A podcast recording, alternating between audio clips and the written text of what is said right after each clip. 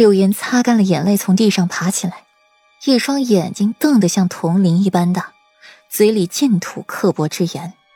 柳岩这些话悉数传进了顾阮和裴玉耳中，两人静静的靠在一起。裴玉拥着顾阮，看着他的肚子，又想起了那个梦和监视柳岩说的话，心底愈发的烦躁。夫君，昨夜陛下对西城纵火一事儿，有什么说法吗？顾冉率先打破了沉静，没说法。一块令牌证明得了什么？又不能拿欧阳家问罪。这起火案是意外。裴玉嗓音愈发的悠然了。这便是以意外定案了，再查下去也查不出结果了。对那些顽固的百姓，皇室也只能加以厚葬，银钱补助了。至于西城将军，陛下也只能哀思。追风已慰藉臣心了。顾然不语。确实，一块令牌证明得了什么？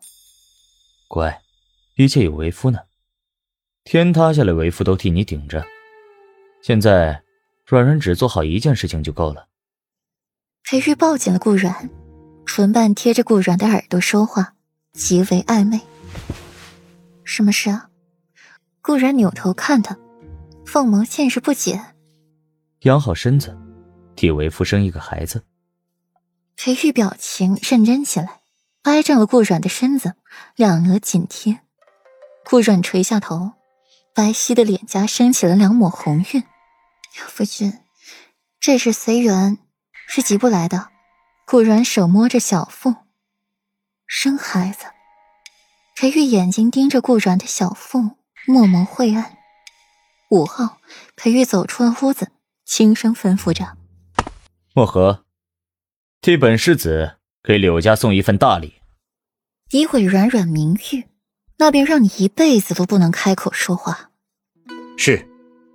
裴玉出手果决，将柳家这些年来的贪污、偷税一千三百万两，堪比十分之一的国库，令教子不严，迫害清白少女无数，其罪行恶劣，皇帝震怒。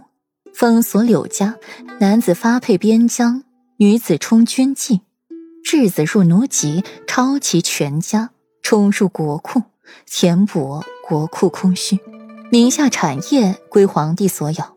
柳岩刚被休弃回柳家，便遭此变故，马上就要面临充军妓的命运。哪知道柳国公府出手保下了柳岩，对外宣称这是他们的沧海遗珠。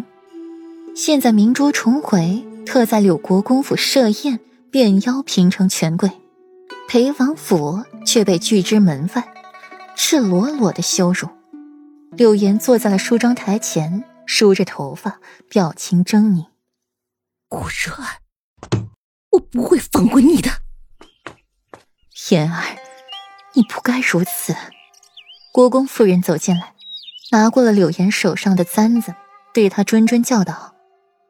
她是世子妃，还有诰命在身，而你只有一个国公府小姐的头衔，除此之外，你什么都不是。可是母亲，如果不是顾然，裴尚怎么会休了我？怎么会抛下我？柳岩眼底淬满了毒液，把顾阮几乎恨进了骨子里。如果不是他，柳家又怎么会陛下抄家？国公夫人摇摇头：“燕儿，你错了。你不是因为顾阮如此，你是因为裴世子。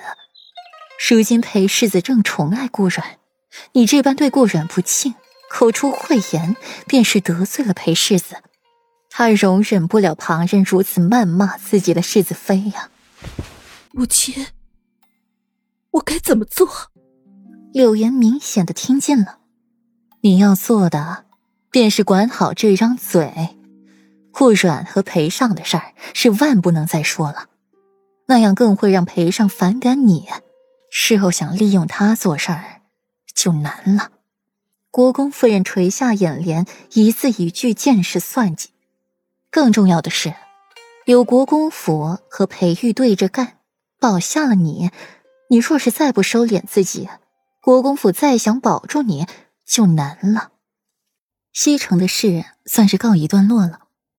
顾阮的心绪却渐复杂起来，一个人在后院赏花，身后传来了一道声音：“